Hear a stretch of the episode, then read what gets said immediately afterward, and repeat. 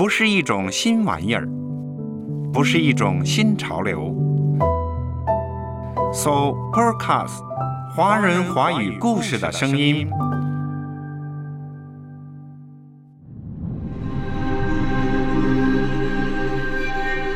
虚空的虚空，虚空的虚空，凡事都是虚空。圣经传道书一章二节。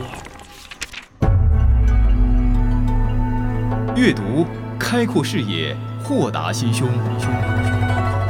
阅读寻到来处，明白归途。在阅读中看见不一样的世界，遇到更美好的自己。林可辉阅读世界。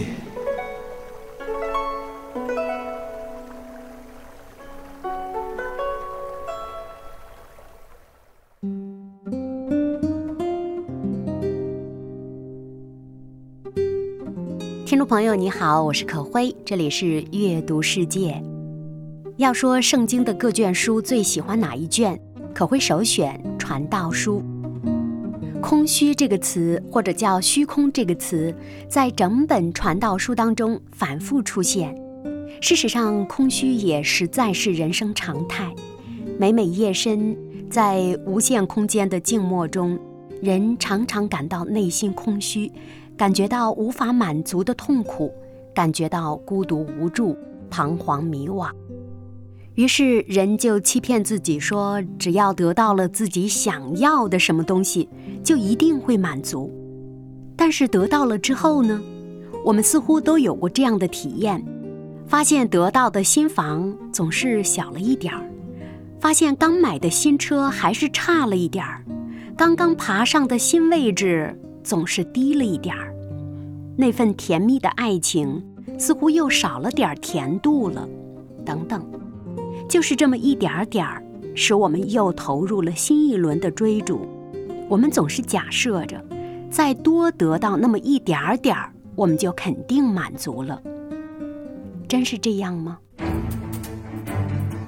一位睿智的老人家通过传道书告诉我们，绝不是这样的。这位老人家可不是一般人物，而是以色列历史上赫赫有名的国王。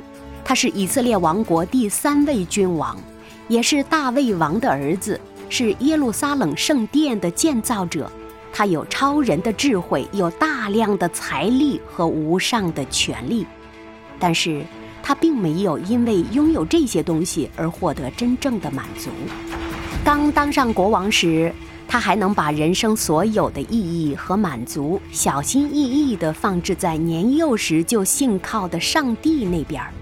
可是，当他当国王当久了，又娶了一个不信他所信的上帝的妻子，他自己的心就开始变了。他公然离开了上帝，甚至开始敬拜他妻子供奉的所谓的神明。供奉那些神明的唯一好处，就是可以不受他们的约束，自己想干什么就干什么。这个老人家就开始了一场轰轰烈烈的人生实验，他要离开上帝，去寻找人生的快乐和真正的满足。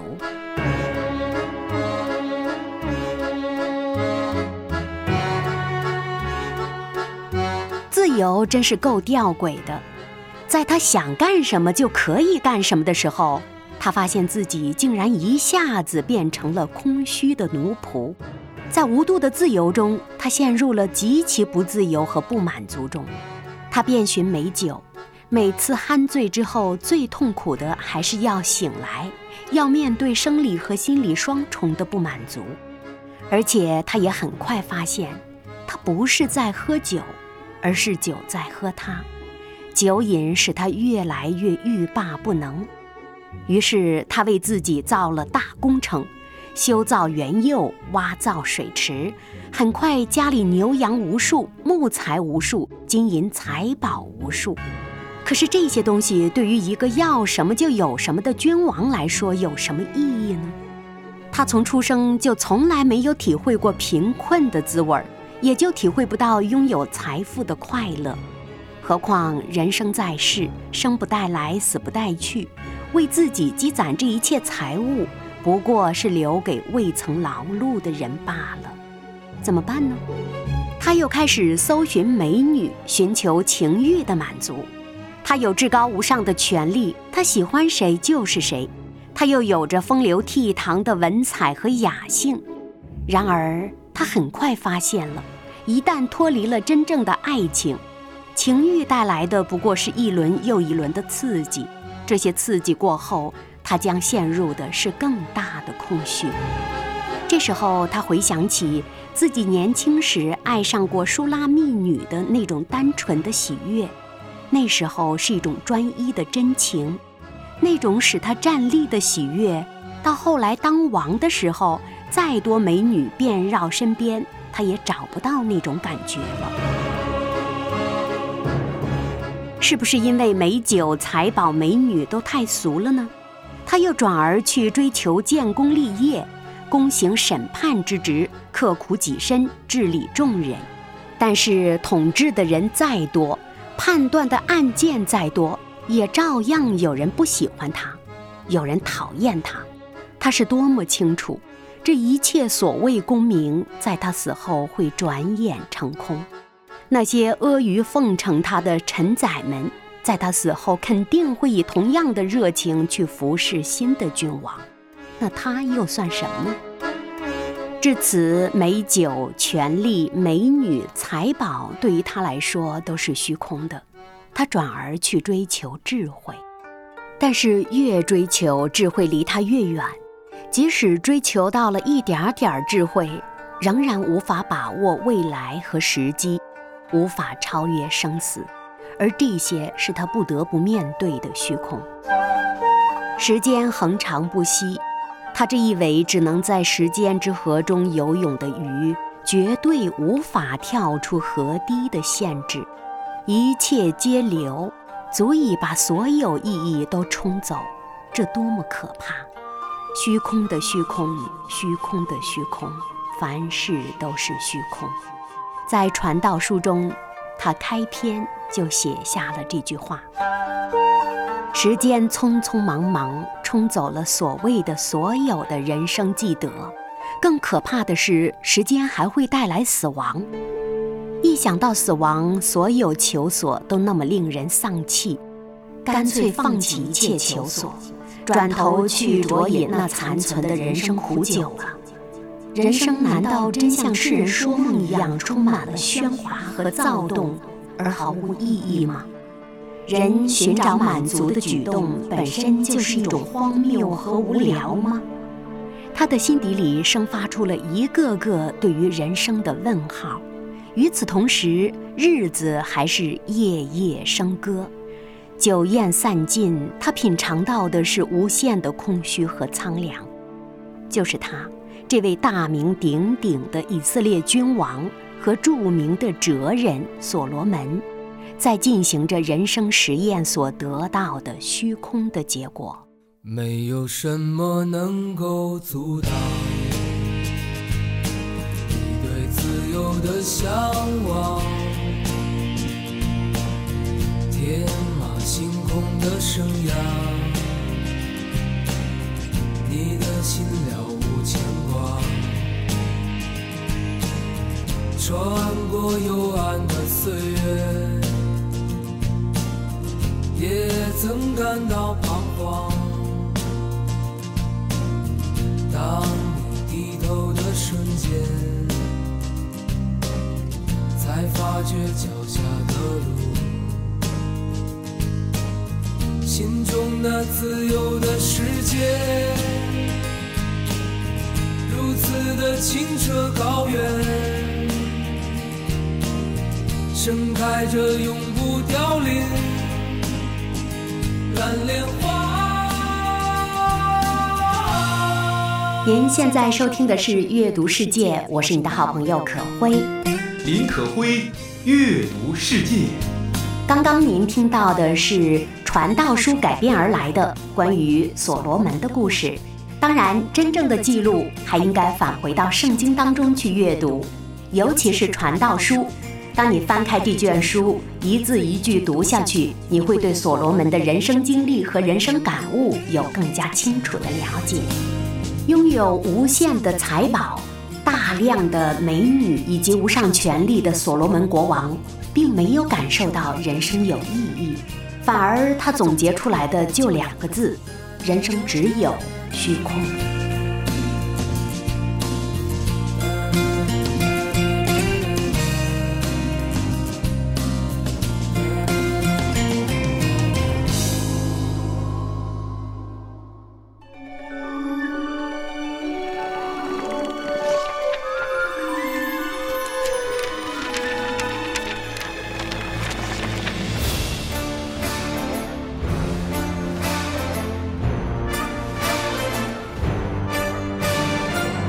在读，再读经典。这里是阅读世界。在探讨人生意义的时候，可会也读到英国小说家毛姆的很多作品。毛姆在很多形式上探讨了人生的意义。在所有形式的探索后，他诚实地承认了，人生其实没有任何意义。这和所罗门所说的虚空如出一辙。那么，所有的意义都来源于什么呢？毛姆认为，意义只不过是人自己给出的，充其量最伟大的活法，也不过是人欺骗自己活下去的理由罢了。中国有位作家张爱玲，她深受毛姆的影响。她曾经感慨地说：“细节往往是和美畅快、引人入胜的，而主题永远悲观。一切对于人生的笼统观察。”都指向虚无。世界各国的人都有类似的感觉。中国与众不同的地方是，这虚空的虚空，一切都是虚空的感觉，总像是个新发现，并且就停留在这个阶段。一个一个中国人看见花落水流，于是临风流泪，对月长吁，感到生命之短暂。但是他们就到这里为止了，不往前想了。当可会读到张爱玲的这段话的时候，拍案叫绝。这位早慧的作家对于人生的虚空早有体悟，他更加感知到了中国文化传统当中有些缺陷。虽然感知到了虚无，但是停在了对着落花流水流泪长叹的境地，便不再探索了。或者说没有办法再往前探索了，而所罗门没有停在这里。当你翻开传道书，前面你读到的是虚无，但是随着虚无的感悟，随着对人生继续的探索，所罗门有了更多的发现。他继续往前想。我们再回到圣经的传道书吧。所罗门发现了生在死面前的脆弱和无力，他也发现了世界的有限和空虚。就像上文毛姆所说，人生没有真正的意义；也像张爱玲所说，人生的主题永远悲观，人生的笼统观察都是指向虚无。但是所罗门可没有停在空虚处不再向前，他扎扎实实地向前迈进了一步。就这样，他发现人力尽，天心现。用中国诗词形容，那就是“众里寻他千百度，蓦然回首，那人却在灯火阑珊处。”于是，所罗门借着这个优美的转身，看到了那位似乎缺席，却从来没有缺席的上帝。这是他幼年就信靠的上帝。在品尝到了人生的虚无痛苦之后，他重新寻回了他心中的上帝。事实上，那位看似缺席却未曾缺场的上帝，一直陪伴在他的生命中，从来没有离弃过他。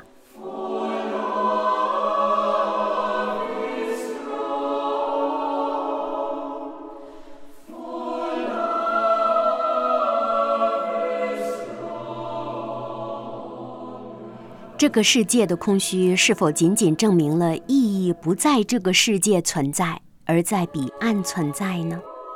人心的空虚，是否也恰恰证明了，在人心之外必有充盈的真理存在呢？就像圣奥古斯丁向上帝祷告的那样：“因为你造我们是为了你，我们的心如不安息在你怀里，便不会安宁。”再次回到上帝的怀中，所罗门找到了久违的内心的平安和满足。这让可会想起了十七世纪最具天才的法国哲学家、物理学家、数学家帕斯卡尔的一句格言。他说：“人心深处有个空处，除了上帝自己，没有什么能够真正的填满。”原来每个人被造的时候，内心里就有一个空洞，它是虚的，是空的。是世上的很多东西，或者说世上的任何东西都无法把它填满的。我们唯有回到上帝那里，也唯有上帝知道如何填满那空虚。当我们真正回到他那里，真正智慧的上帝便填满了我们内心里所有的不满足。在他的怀中，我们能像婴儿一般平平安安、满足地睡去。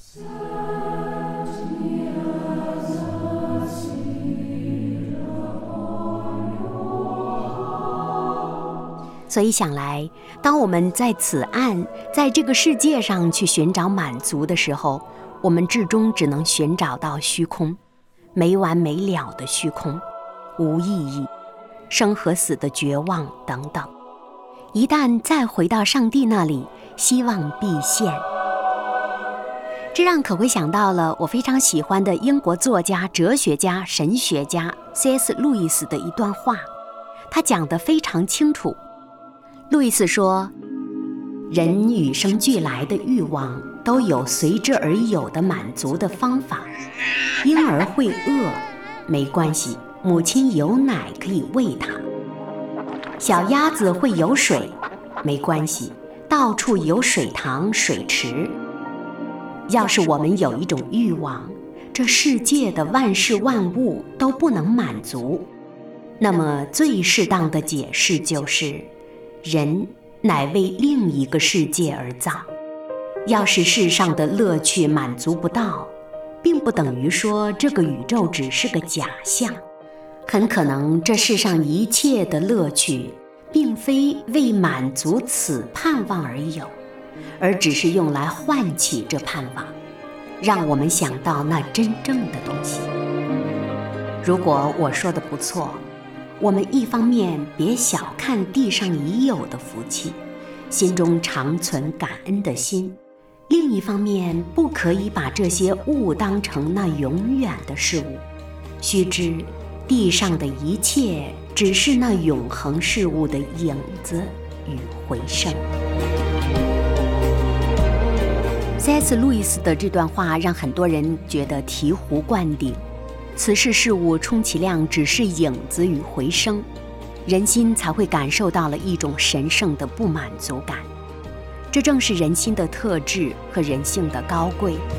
所以，路易斯说：“我尚未问谁是我所渴慕的，只是问什么是我们渴望的，就已经足够让我凛然生畏，因为我由此了解，在孤独的最深之处，有一条路。”通往自我之外，与某一事物交往，这事物拒绝认同感官的任何对象，对我们的各种生物性和社会性的需要，以及我们的想象或心灵的任何状态，而宣称自己是客观的存在。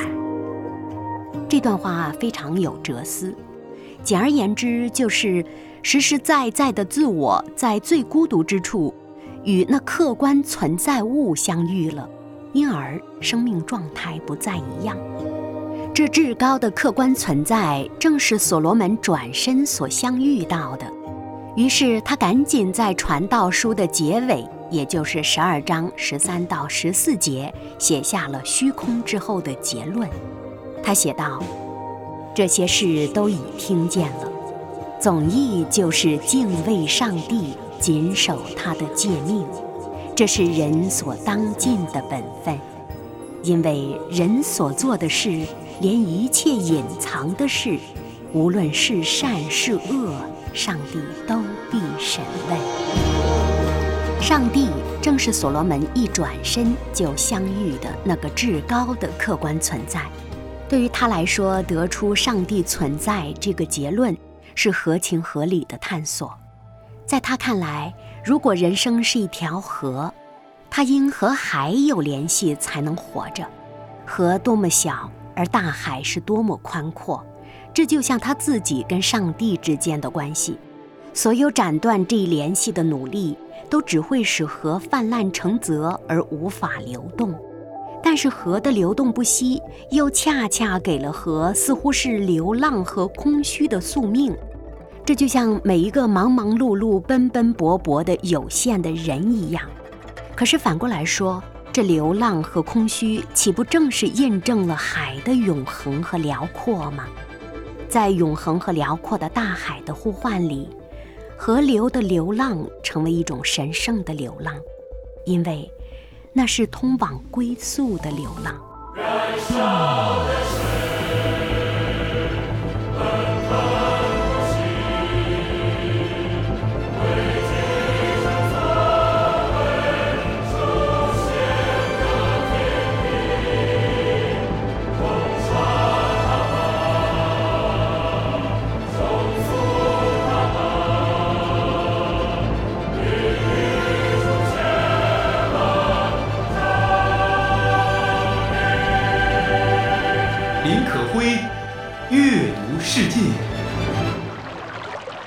说的简单一些，每个人都像一条流动的河，到底流向哪里，归宿在何处？若回归大海，便是找到了真正的家。就像所罗门一转身，他遇到了他的上帝。所罗门正是从这样的意义上来解释人生的虚空的。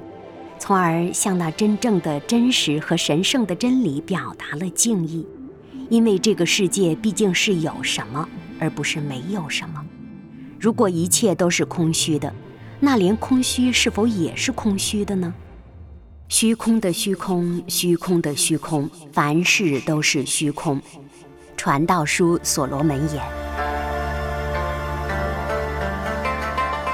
对于万物空幻的讨论。一般公认佛教是最为犀利和深刻的，不过佛教对于空的探索重在一个“破”字，其批判的锋芒直指人心的贪婪和固执。相传，一位得道高僧临死之前把毕生体悟的真理写了下来，就是一个字儿——无。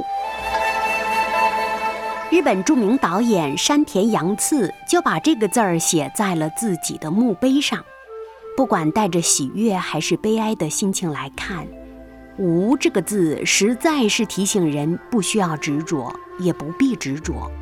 就像《红楼梦》所言：“好就是了，了就是好。”一切追求有的努力都受到了空前的嘲弄，以无关有。有乃无之幻象罢了，而传道书的作者所罗门的空虚感却来自于占有和拥有的比较，今世和永世的比照，经验和超验的对视。经文当中出现日光之下和日光之上的映衬，所罗门探索重在一个立字，它不是破，而是要立。对空虚的觉悟，恰成为人在自有拥有者面前回转的一个机会。自有拥有者，那位至高的上帝一直都在，只有人回转到他面前，才能找到日光之下的真正的意义和日光之上的希望。人世间最强烈的欢乐，都指向了某种瞬间永恒。仿佛一道闪电劈开尘世，照亮了神圣的一个境界，才使人像路易斯那样顿悟了：人生就应该摆脱空虚和狭窄，而投入到更为宏阔的存在里。那种存在比现世更为真实，也更加瑰丽。那是只能凭着信心登攀的天门。当我们登临到天门处，就能够感受到心眼感受不到的存在。但是在这个城市，所有瞬间的美丽不过是美丽的瞬间，所以在中国传统文化中会有以下的诗句。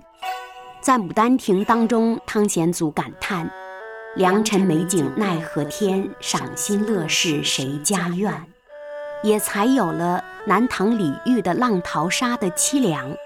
他写道：“流水落花春去也，天上人间。”在虞美人当中又怅惘说：“故国不堪回首月明中。”这都是自古而来人们对于短暂人生的凄凉的感悟、怅惘的追索，或者是对虚无的无奈。面对生死，面对最终的虚无，中国文化就停在了落花流水处。就像张爱玲刚刚所遗憾的，可是所罗门却超越了。在落幕的刹那，他感受到了生死的残酷，他感受到了这个世界的荒凉和落寞，他感受到了如果不回转到上帝的怀中，他将永远寻索不到真正的满足和平安。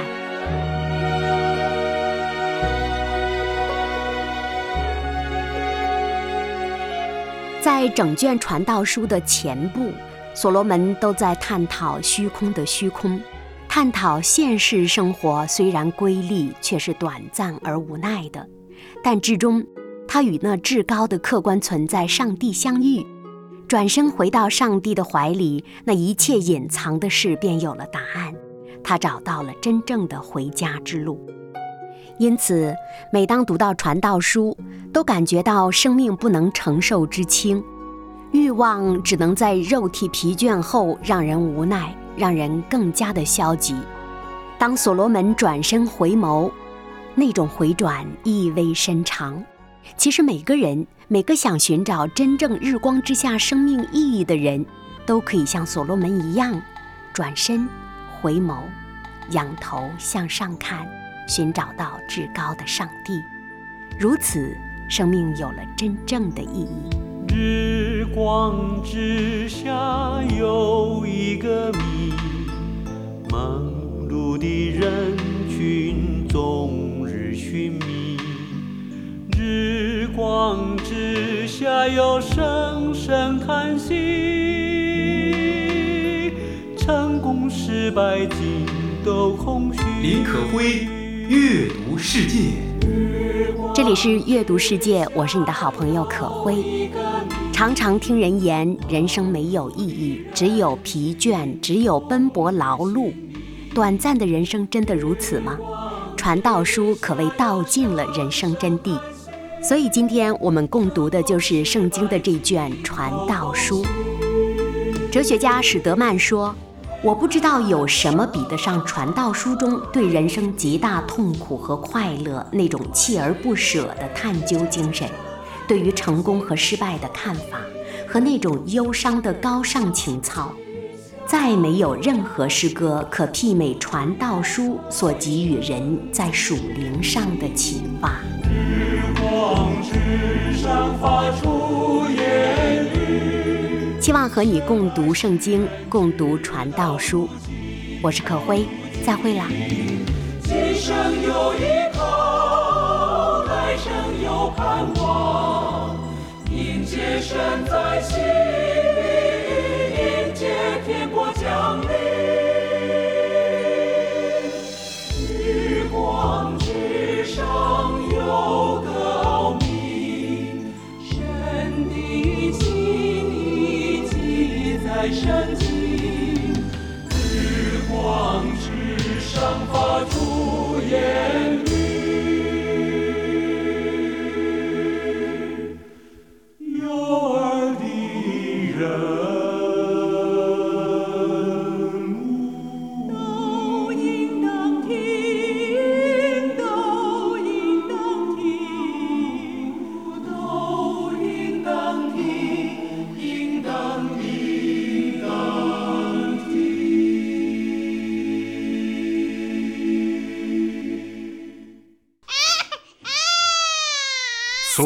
Supercast 华人华语故事的声音。